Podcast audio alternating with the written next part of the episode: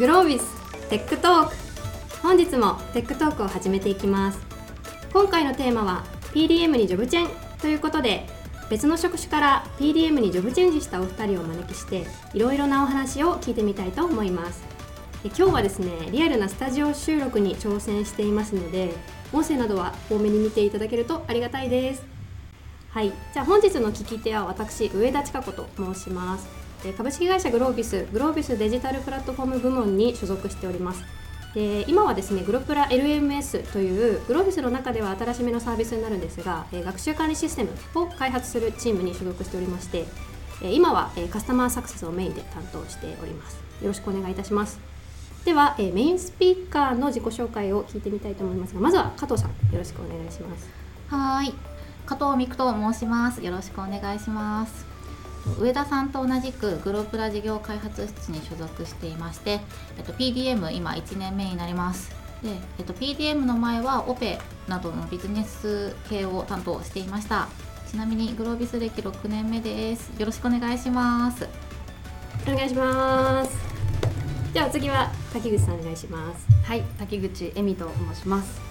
グロービスデジタルプラットフォームのナノチームという部署にいますグロービス歴は3年目でジョブチェーンする前は QA エンジニアとして働いていて QA エンジニアとして入社して今年の1月から EDM として働かせていただいております。今日はよろしくお願いします。よろしくお願いします。じゃあちょっと今日はそのメインスピーカーのお二人にいろいろと聞いてみたいと思うんですけれどもあの今をときめく PDM という職種ですが結構あの世の中的な定義と各社のあの役割定義でちょっと違うところもあるかもしれないので改めてお二人のお役割とか、えー、現在のその責任範囲だったり業務内容簡単に教えていただいてもいいでしょうか？じゃ加藤さんから。はい。そうですね。私は今やっているのは PDM というよりも APO エリア PO という役割なんですがグロープラではあのレスという複数のスクラムチームで開発するフレームワークを用いているので、うんうん、えっと、私はその中の一つである学習管理の分野の PO を担当しています。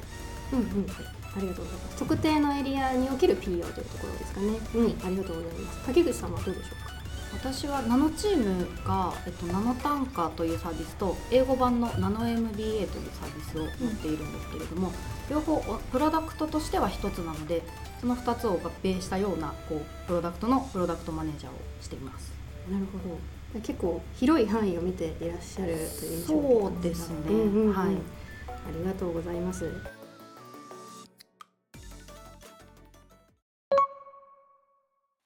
じゃそんなお二人なんですけれどもズバリなんでジョブチェンしたのっていうのをちょっと聞いてみたいんですけれどももともとは二人違う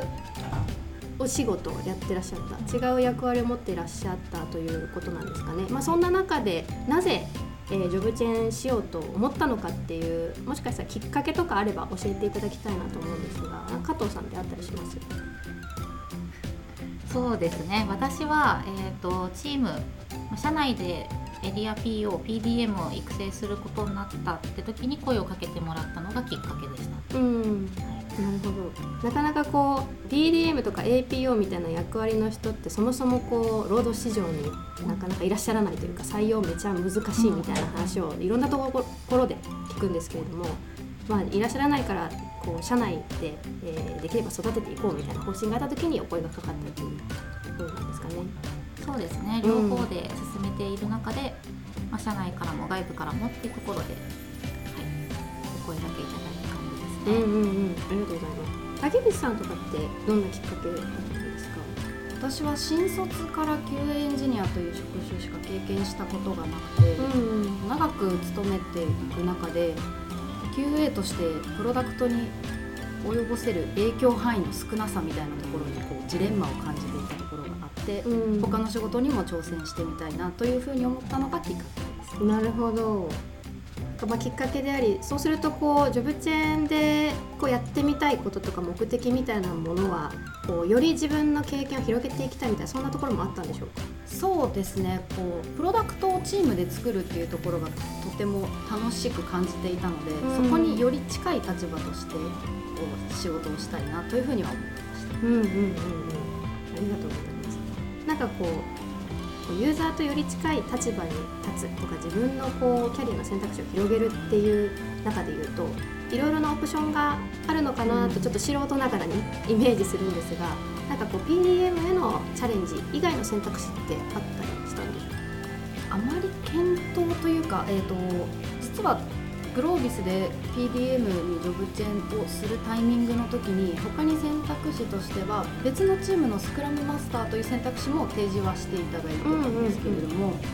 まあ、プロダクトの状況とかチームの状況をより理解している今のチームのプロダクトマネージャーを選んだという形が近いかなと。思います。なるほど、はい、まあ、職種若干こう違うものがオプションとしてあったと思うんですけれどもより自分がこう現在の力を発揮できる環境はどこかっていう視点だったんですかね。そうですね。なるほど、はい、ありがとうございます。なんかこう今の竹口さんのお話とは若干対照的とまでは言わないんですけれども、経緯が結構違った加藤さんにあの聞いてみたいんですけれども、逆にこうお声がかかったみたいなところがきっかけでありつつも、加藤さんなりのこうジョブチェンの目的だったりとか。なんかこうどういったことを期待してとか目指してみたいなのがもしあったら聞いてみたいんですけどどうでしょう？そうですねその時はもう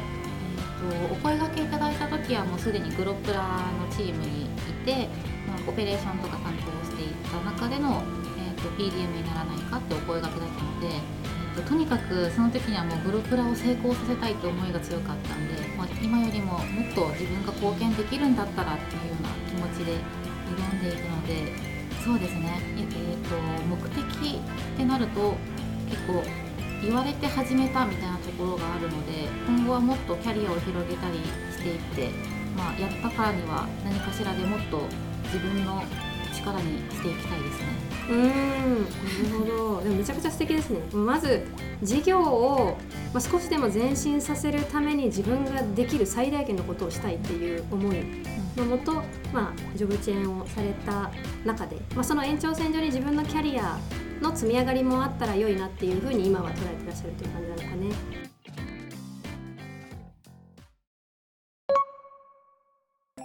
素晴らしいなるほど。いいですね。なんかそんなあのジョブチェンの経緯がお二人にあったんだなということをちょっと理解させていただいたんですが、まあ、ぶっちゃけどうでしたかっていうのを聞いていきたいですね。でちょっと話の流れ的に先にちょっとこうなんか何ですかね。大変だったよみたいな話から聞きつつもあの良かったことみたいな流れでちょっと聞いてみてもいいですか？じゃちょっとですね。いや大変だったよとか、まあ、なる過程でもいいですしなってからでもいいんですけどなんかちょっとこんなことがあの苦労したよみたいなことがあれば聞いてみたいんですけどじゃあ竹口さんいいですか？そうですね。今までの立場はこう PM にむしろ相談をしたりとか提案こうしたらどうですかっていう提案をするだけの立場 PM は決めるという作業自体が意思決定をするというのがとても重要な業務の一つだと感じています。なのでその決めるというアクションをすることのハードルがめちゃくちゃ高くてこう自分のこの決定でみんなが動いてしまうんだみたいな重圧とかはすごくありました。なるほど。しびれますね。しびれますね。でもなんかすごい。まあ大変さはきっとあるんだろうなと想像しますけれどもすごくこうあの裏返しにやりがいがありそうなお話だなと思いました。っていうのとやっぱりこう、まあ、役割の変化ですけれどもこうメンバーからリーダーへぐらいの大きなギャップがあるというところで言うともともとねそのキャリアを広げていかれたいみたいなあのジョブチェンの目的が終わりだったと思うので、はい、かなりその目的達成に近づくオプションだったのかなっていうふうに聞いてて思いました。あのなるほどね。なんか加藤さんどうですか？大変だったこととかありますか、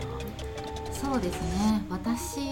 はグロプラチームでの PDM の育成っていうのも初めてだったってこともあってロールモデルがなかったので自分が今どのくらいの立ち位置にいてどのくらいできてるのかとか何がどのくらいできてないのかみたいなところがちょっといまいち自分では分からなくってあとどのくらい何をしたら PDM と私は名乗れるようになるのかみたいなところが分からなかったので結構迷子な状態ではありましたねそれが結構大変だったことですね。なるほど。結構まあ目指すものとかその道筋が分からなかったらそもそもね現在地も分からないしこの先何したらいいのかも分からないって結構大変そうだなと聞いてて思ったんですけど。実際どうされたんですか？実際どうされたか、うん、めっちゃ難しそうだなって聞いてて思ったんですけど。そうですね。今ね立派に PDM やられてる。からありがとうございます。そうですね。実際、まあ、とにかくあの今できることをやっていってえっ、とうんやっていったところが大きいですね。うん。うん。はい今できることをやっていってただやっていくだけではなくてあの実際の PDM になる前にも PDM の経験とかをあの PO にさせてもらったりして、まあ、エンジニアの皆さんとかにも受け入れてもらったのでそこで自信がついて結構自分はできるんじゃないかっていう気持ちにはなりましたね。うん。なるほど。とにかくできることから積み上げて実績を積んで自分の環境とか、まあ、あの新しい役割を作っていったっていうパイオニア的な動きをされたということでお手本にしたいです。ねありがとうございます。なんかこうまあ結構ね今大変だったことを聞きつつもあのすごい良かったエピソードとして聞こえてはいるんですけれどもなんかこう他に PDM になってよかったなだったりとかこうジョブチェンしたからこそ得られたなみたいなことがあれば聞いてみたいなと思うんですけれども、まあ、さっきの話とつながるかもしれませんがどうでしょうか？竹内さんいかがですか？あってよかったことはそうですね。関係者がとても増えたんですよね。なので今まで見えていなかったこうプロダクトに閉じてない周辺の動きがより具体的に見えたのでなんで今それをしなきゃいけないのかっていうのがより明確に判断できるようになったのはとても良かったことかなと思います。なるほどもう立場変わったのでこう、チームへのこう接点の持ち方も変わってきたということですかね、そしてさっきおっしゃってたその意思決定をする立場になったという変化から考えるとなんかこうチームの情報をしっかりと認識しておくこと察知しておくことってこう必須条件のようにも感じるんですけど逆にそれができてる秘訣とかってあるんですか？今の立場難しいです。ね。秘訣。良かったこととしてね挙げていただいてるんですけど逆にそれってこううまくやっていくためにこう必要なものだとしてうまくやってらっしゃるのかなと思ったんでちょっと聞いてみたいなと思いました。そうですね。全然うまくいってないんですけど。逆に話題ポイント。あそれもじゃあなんかぜひなんかこう関わる人が増えた分いろいろな人の気持ちを配慮して全てを進めなければいけないっていうところが情報は来るけど何を優先して決めたらいいのかみたいなところにこうあの決めるっていうところがつながってくるんですけど、判断材料がたくさんありすぎて何を基準に判断していいのかを自分の中で定めるのが結構難しくはあって秘訣は先輩 PM にめちゃくちゃ助けてもらうことです。ああいいですね。なるまあでもこう助けてもらえる先輩 PDM がいらっしゃる、P- PM がいらっしゃるというところで、まあ、そんな環境の中でまずはこうご自身の PDM としてのキャリアを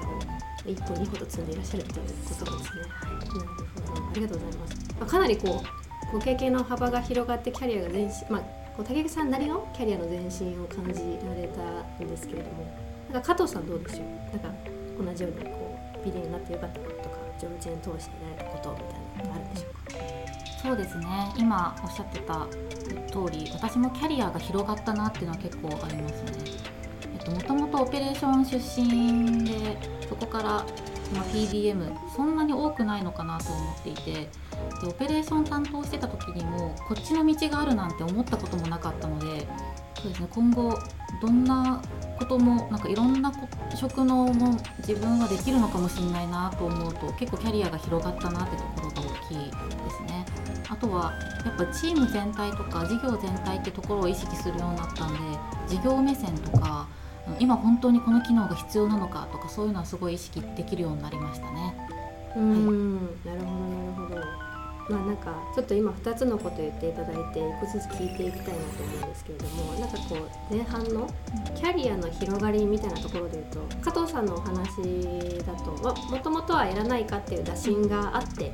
あの異なる職種からまた違う職種へっていうジョブチェーンだったと思うんですけれどもなんかそれってどの職種にも当てはまるあの、まあ、どんな職種の変化だったとしてもこう言えることなんじゃないかなと思ってて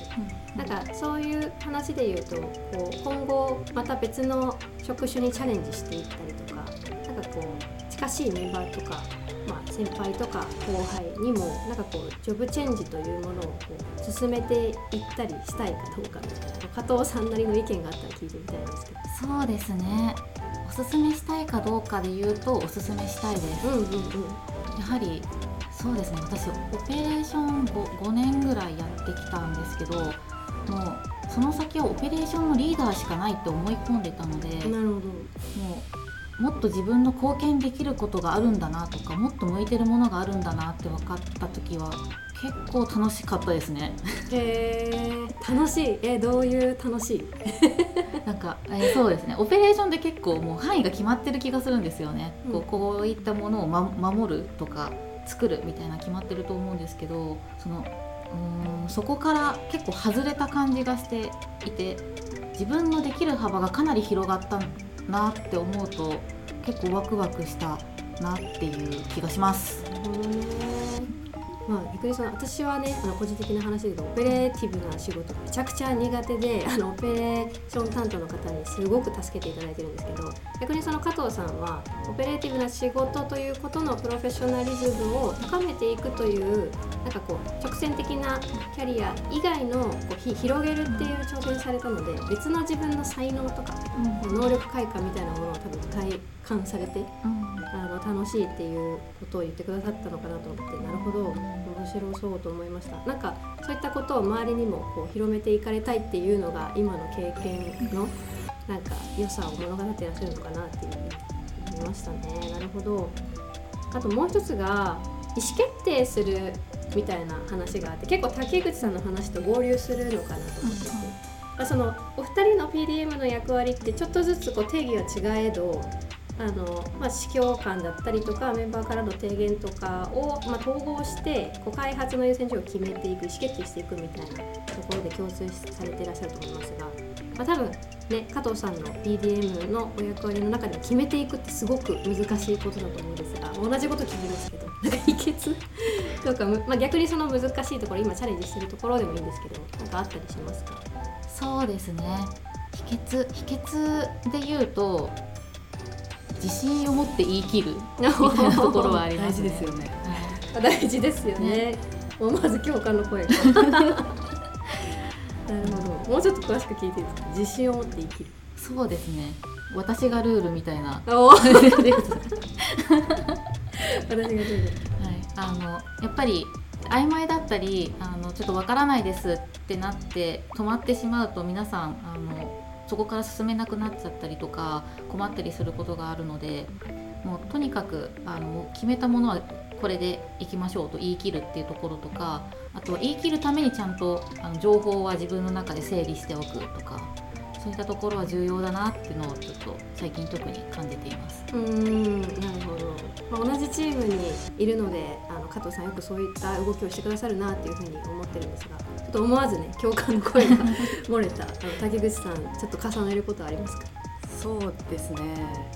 基本的に私自身はこう常に自分に自信がないタイプなのでこういかにあの理論武装って言ったらあれですけど、うんうんそのための根拠情報集めっておっしゃってたんですけどもう共感しかなかったです 理論武装してこうチームメンバーに理解をしてもらうようにこう私たちの方から寄り添っていくみたいな姿勢はかなり重要なのかなというふうに思いますうん。なるほ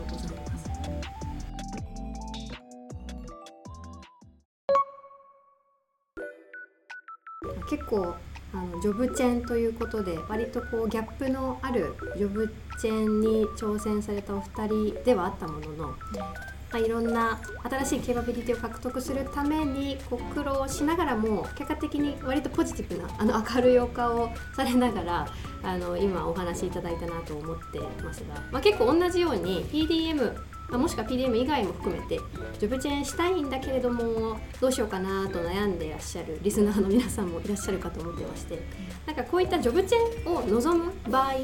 に必要なもの、まあ、いろいろあのきっかけだったりあの、まあ、職場の調整とかいろいろあったと思うんですけれどもなんかどんなものが必要だと思います？ちょっとアドバイス的な観点でお声聞けたらなと思うんですけど竹口さんどうですか？私は自分からあの実はグロービスに入社する時から2年以内にジョブチェンするっていうのを明言していたので自分の意思で行きたいと言っているのであのなぜそれになりたいのかっていう自分自身の強い意志っていうのは自分の中でも持ってないとその後うまくワークしないし会社とこううまく調整する時にもそんな理由じゃダメだよって落とされることもあるので強い意志っていうのは一つ持っておいた方がいいかなって思うところと、その入社時にそれでも QA として受け入れてくれた2年後にいなくなるかもしれない私を受け入れてくれたっていう意味だとそのジョブチェーンっていう新たな活躍の場を見つけようとする営みを後押ししてくれる環境っていうのも重要なのかなと思います。なるほどちょっとこう手前味噌ですが我々組織の懐の深さおっしゃる通りです。えー、そうなんですねでもすごいその意志の強さおっしゃる通りだと思うんですけれども結構あれですねその山登り型キャリアというか、まあ、自分はこれになる、まあ、何になるかまで言語化できなできてなかったとしてもこのタイミングで別の何らかのチャレンジをするっていうことはあらかじめ決めてらっしゃるんですか結構先々まで。そこまで正直考えてないんですけれども、まあ、QA のキャリアが10年ぐらいになってきたのでちょっとこう幅を広げたいというか、うん。そういう思いがあったっていうのはあります。なるほど常にそこまでキャリアを考えては正直ないです、なるほど、はい。まあでもこれまでを振り返った上で、まあ、3から5年後以内はどうしていくかっていうそれぐらいのスコープであーそうですね。5年ぐらいは考えてるかなるほど強い意志ということであとは職場のあのチームの協力という書いていただきましたけれども加藤さんはどうでしょうか？はい。いやもうあの全く一緒だなと思って 私もやってみないって言われた時にもうやりますって言った時からもうとにかくやってみようっていう思いでもう強い意志でとりあえずできることをやってみてダメだったらやめればいいんじゃんって思ってでとにかくやるぞみたいな気持ちで続けたらできたみたいなところがあるかなと思っていますね。あとはその自分一人の力じゃなくってやっぱりチーム全体でこう育成するっていう体制を作ってくださっていたしメンバーもそれを分かった上でこう快く困った時に声かけて助けてくれたりとか、うん。あアドバイスをくれたりとかすることが多かったのでやっぱり周りの協力とかサポートっていうのもかなり大きいなっていうのはすごい思いますね。うん。なるほどなるほど。ありがとうございます、まあ、結構その社内移動での、えージョブチェンというか、うん。まあ、特にこう未経験領域への挑戦っていうと割とこうあの社内でも育てる意思を持って、えーいる場合が多いのでこう挑戦しやすいみたいなメリットあるかもしれないですよね。まあ、これがこう社外に出てとか転職みたいな話になるとこう未経験だとなかなかこうあの自分が望む条件でスライドできなかったりとかなんかこうね即戦力まあ中途だと即戦力求められたりとかしてなかなかこう望むチャレンジができないケースもあると思うんですけど、まあ、それが社内でのジョブチェーンでの魅力かもしれないですよね。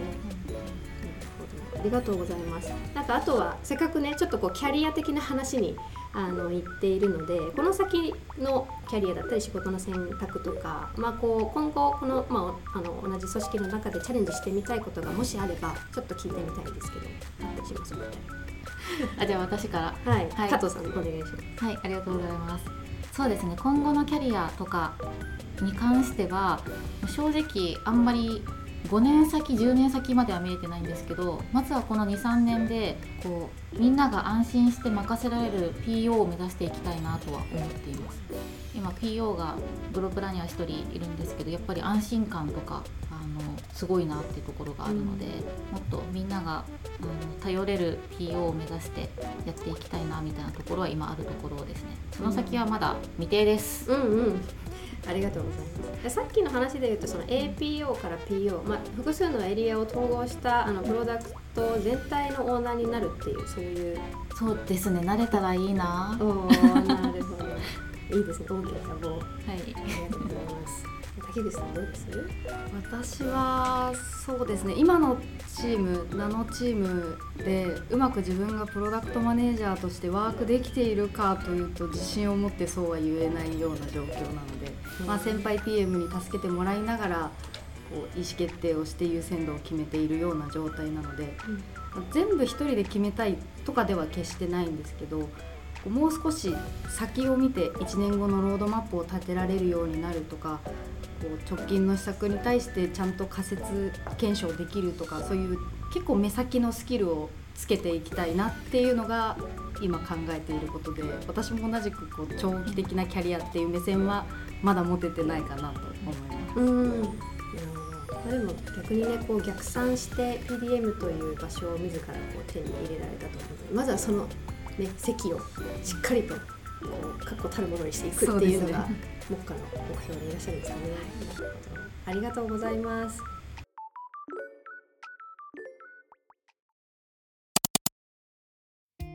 いやいろいろねお話聞かせていただいて非常にあの勉強になったんですけれどもなんか改めてここまでお話しされて、まあ、ジョブチェン大きなジョブチェンを経験されたお二人からなんか改めてこうリスナーの皆さんに伝えたいことあればメッセージいただきたいなと思うんですけれども何でもいいです。聞いてみてもいいですか？どっちか。竹口さんお願いします。そうですね。あの先ほどこう